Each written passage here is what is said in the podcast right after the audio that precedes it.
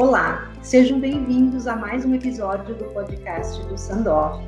Hoje nós iremos abordar o tema dos aspectos psicossociais associados à dor. E para isso nós temos uma convidada especial. Hoje a nossa convidada é a doutora Fernanda Sartori. Ela é médica formada pela PUC do Paraná. Ela fez especialização em psiquiatria na clínica Heidelberg em Curitiba onde atualmente ela é supervisora de atividades, tanto da residência quanto da especialização. A doutora Fernanda também possui formação complementar em terapia cognitivo-comportamental, comportamental e também um aperfeiçoamento em psiquiatria geriátrica. E a doutora Fernanda atua em clínica particular na cidade de Curitiba. Olá, doutora Fernanda, seja muito bem-vinda. Queremos Obrigada, te agradecer, bom. Tá? Bom dia pela, por estar aqui, pela tua disponibilidade em vir aqui compartilhar conosco dessas informações. Eu que agradeço. Então, vamos começar. O nosso primeiro questionamento é que a literatura atual ela insere a dor no modelo uh, biopsicossocial. E eu gostaria que a doutora conversasse com a gente um pouco o que seria esse modelo e qual que é a importância desta abordagem. Certo. Bom, o modelo biopsicossocial, ele é, vem contra, vem trazer, na verdade, uma outra visão do modelo que foi vigente por muito tempo, que é o modelo biomédico, que é fortemente baseado na visão dos fatores biológicos é, muito centrado na doença. Então, o modelo biopsicossocial, ele traz uma visão integrada, multidisciplinar, né, em que ele considera a interação entre a, a dimensão biológica, psicológica e social dos indivíduos, né, tanto na concepção de saúde quanto na produção e manutenção de doenças. Tá? Então, considera, além do, do é, do componente biológico, o papel das condições psicológicas do indivíduo e das condições sociais, econômicas e ambientais, a interação entre todos esses fatores. E a importância é justamente trazer essa visão mais integrada do entendimento do ser humano, e com isso proporcionar tanto uma abordagem à, à pessoa é, mais integrativa e melhor, né, mais humanizada também, e, além disso, proporcionar condutas terapêuticas é, mais diversificadas também, né? Ao invés de a gente só, por exemplo, focar em abordagens farmacológicas, que consideraria muito mais o componente exclusivamente biológico. Uhum. A gente sabe que o estresse, a ansiedade, a depressão que eles podem ser considerados fatores predisponentes para as disfunções temporomandibulares, as DTMs. Como esses fatores psicossociais eles atuam e contribuem na amplificação dessa experiência dolorosa? Certo. Bom, do ponto de vista biológico, é, existem explicações na literatura que são muito complexas e acho que vai além do nosso escopo aqui eu explicá-las mais detalhadamente, mas basicamente é importante dizer que, é, primeiro, estresse, depressão e ansiedade compartilham mecanismos fisiopatológicos em comum. E a dor, ela também compartilha alguns mecanismos fisiopatológicos em comum com esses três que eu falei, né? Estresse, ansiedade e depressão principalmente é, o envolvimento de ativação de fatores inflamatórios, desculpa, inflamatórios sistêmicos do nosso organismo. Né? É, a gente sabe que tanto na, na dor quanto nessas condições de ansiedade, depressão, existe uma inflamação sistêmica, onde a gente pode, inclusive, dosar, né? Através de estudos, a gente sabe que tem é, produção aumentada de citocinas inflamatórias, então isso é algo comprovado. Além disso, o, o papel do estresse crônico, que é muito encontrado é, na depressão, na ansiedade, ou até mesmo em, em outros transtornos, como o transtorno de estresse pós-traumático, que também tem é, relação com a, com a DTM, é, tem o papel do, ele traz o papel do cortisol também, né? O estresse crônico acaba levando a uma produção de cortisol aumentada, E de maneira crônica, é como se o organismo perdesse a capacidade natural que ele tem de, de sinalizar que esse cortisol está aumentado e diminuí-lo, que o nosso corpo tem os, os feedbacks, né? Com esse estresse crônico, é como se o corpo perdesse essa capacidade e o cortisol ficasse aumentado o tempo todo. É por isso também que é, a depressão, a ansiedade está muito ligado com alterações de sono, alterações de peso, por esse papel do cortisol, e o cortisol também vai ter um papel na dor. Então, basicamente, depressão e ansiedade é, vão ser condições que predispõem à dor, a, percepção da dor está aumentada, a, o limiar da dor está diminuído, né? Então, do ponto de vista biológico, eu resumiria mais ou menos dessa forma. Do ponto de vista psicológico, inclusive a, a literatura que a gente consultou para marcar esse encontro, é, eles trazem muito fatores como neuroticismo presente, né, nas pessoas que, que tendem a desenvolver DTM ou que já têm DTM esta, estabelecida, que o neuroticismo é basicamente uma tendência a experimentar mais facilmente emoções negativas ante aos eventos da vida.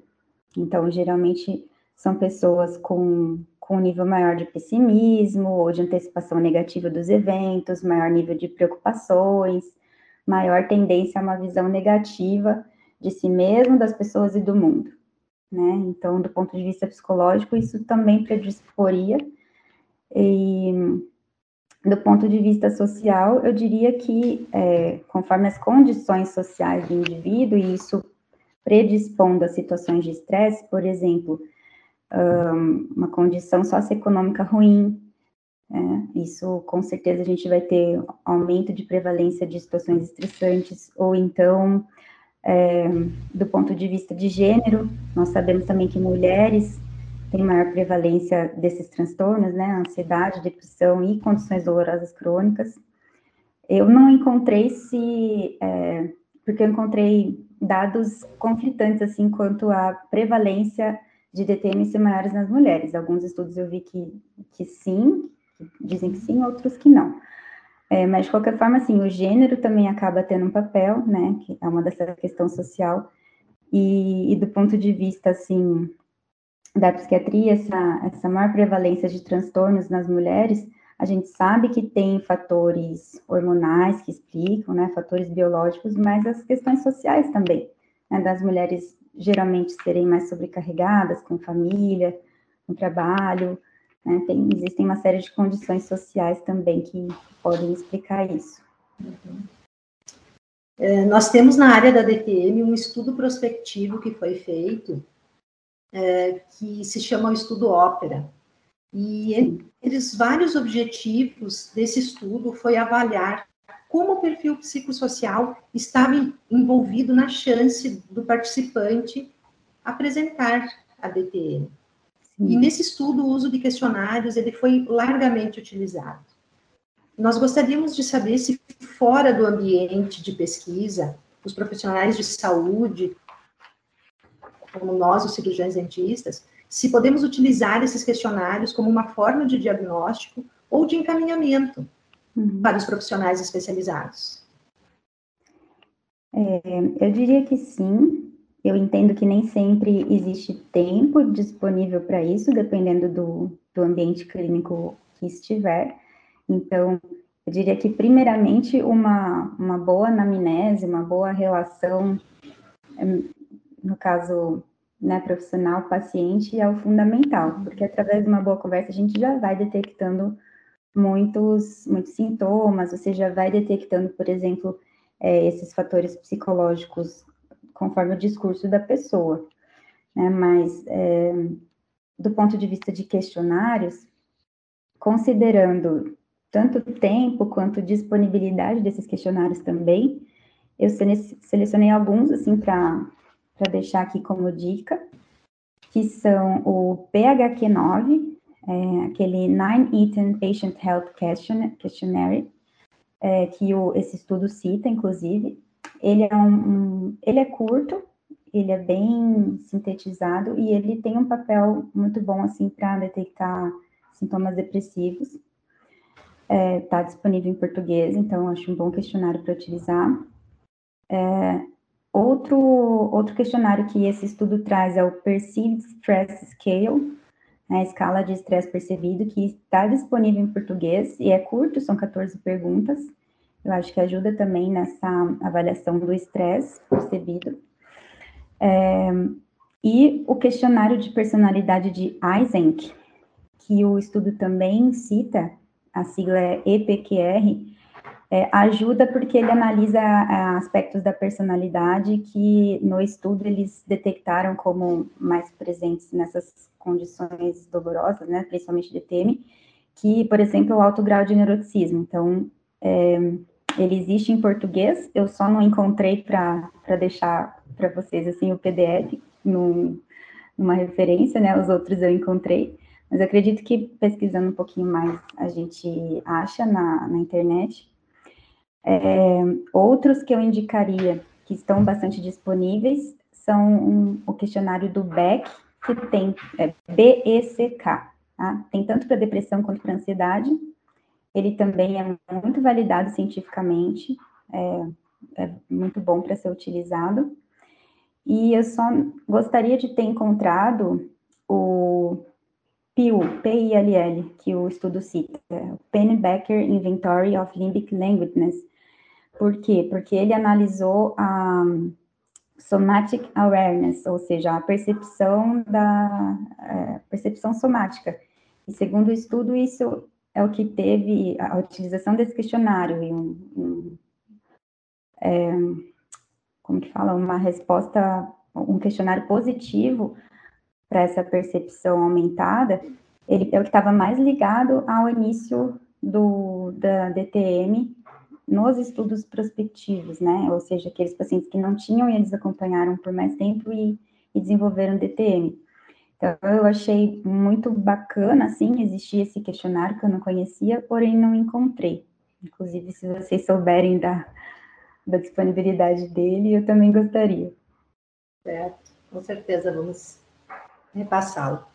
E para finalizar, doutora, a gente gostaria de saber um pouco sobre as terapias para esses tra tra transtornos psicológicos mais comuns. Essas terapias atualmente, elas são apenas farmacológicas ou terapias complementares, como por exemplo a acupuntura, o yoga, o mindfulness. Ele, essas terapias elas também se mostram benéficas no controle dessas condições? Com certeza. Eu diria que não é e nem deve ser só farmacológica a abordagem. É, é, eu acredito que o que mais tem validação científica e que a gente vai encontrar na maior parte dos artigos é psicoterapia, principalmente terapia cognitivo-comportamental. Mas do meu ponto de vista, assim, pessoal e clínico, é, eu diria que a gente não precisa se fechar na terapia cognitivo-comportamental. Ela é muito validada cientificamente, mas existem pacientes que vão se adaptar com outros tipos de terapia, e o mais importante é que aquela terapia, psicoterapia que o paciente faz, é, esteja sendo boa para ele. Né? Então, psicoterapia em primeiro lugar, mas é, essas outras terapias também têm validação, a acupuntura tem validação, sim, para dor crônica, então pode ser indicada, inclusive é disponibilizada pelo SUS nessas condições, né? É, Mindfulness ou meditação guiada também tem validação através de pesquisas para condições dolorosas. Uh, o yoga já tem menos evidência científica assim na literatura, mas eu diria assim que basicamente uma terapia, né, se a gente for indicar como terapia muito importante é atividade física.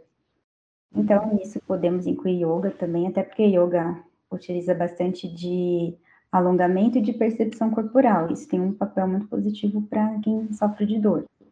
Né? Mas a atividade física, ela, ela, por aumentar a circulação e, e ativar mecanismos cerebrais como produção de, de opioides endógenos, as famosas endorfinas, é, isso tem um papel positivo nas condições dolorosas, além disso, aumenta a neuroplasticidade cerebral. Como a gente sabe que a, no mecanismo fisiopatológico da dor, é, aumentar a neuroplasticidade, aumentar a, a integração, digamos assim, entre os neurônios também ajuda, porque tem um papel muito central, né, da dor. É, atividade física também é extremamente importante. Nem sempre os pacientes aderem, mas é algo muito importante de se indicar. Além disso, a orientação de alimentação saudável, porque a qualidade dos alimentos também vai afetar diretamente na, na, na nossa saúde cerebral, e com isso também ajudar no, no, papel do controle da dor. Então, alimentos que tenham propriedades anti, antioxidantes, anti-inflamatórias, né? Não que você vai indicar isso como única terapia, mas com certeza entra aí no, é, né, nesse range, tá me faltando a palavra em português, desculpa. Nesse escopo de, de terapias que eu estou citando. Boa qualidade de sono também fundamental. A gente sabe que dor e sono também tem uma relação muito íntima, então ter uma boa qualidade de sono é fundamental no controle de dor. É, fora isso, também sempre que possível, investigar com o paciente como que é a vida social dele, vida familiar, o que, que ele faz de atividades complementares prazerosas, além de, das atividades do dia a dia, e espiritualidade e religião também. Interessante, né? Então a gente vê como essa concepção atual do modelo biopsicossocial ela reflete é, no entendimento dos profissionais da dor, mas também no tratamento, né? Que nós, é, hoje em dia se faz essa abordagem mais, mais integral com certeza. Acho que é, é muito, muito mais eficaz dessa forma. Até porque quando a gente está na prática clínica, a gente percebe o quão limitado é o papel do, da medicação. Ela ajuda, com certeza, não, não nego o papel das medicações, mas muitas vezes, é, para um bom controle do, dos quadros clínicos dolorosos, a gente deve ir além da medicação, com certeza. É? Muito obrigada, então, doutora, por toda a sua colaboração, uh, o ensinamento que nos trouxe. Queremos agradecer mais uma vez a tua disponibilidade, estar aqui conosco e com, com certeza contribuiu muito para o nosso aprendizado de todos aqueles que, que estão nos assistindo. Muito obrigada. Eu agradeço também pela oportunidade e fico à disposição para eventuais futuros encontros. Com certeza. Até mais. Um abraço. Até, um abraço.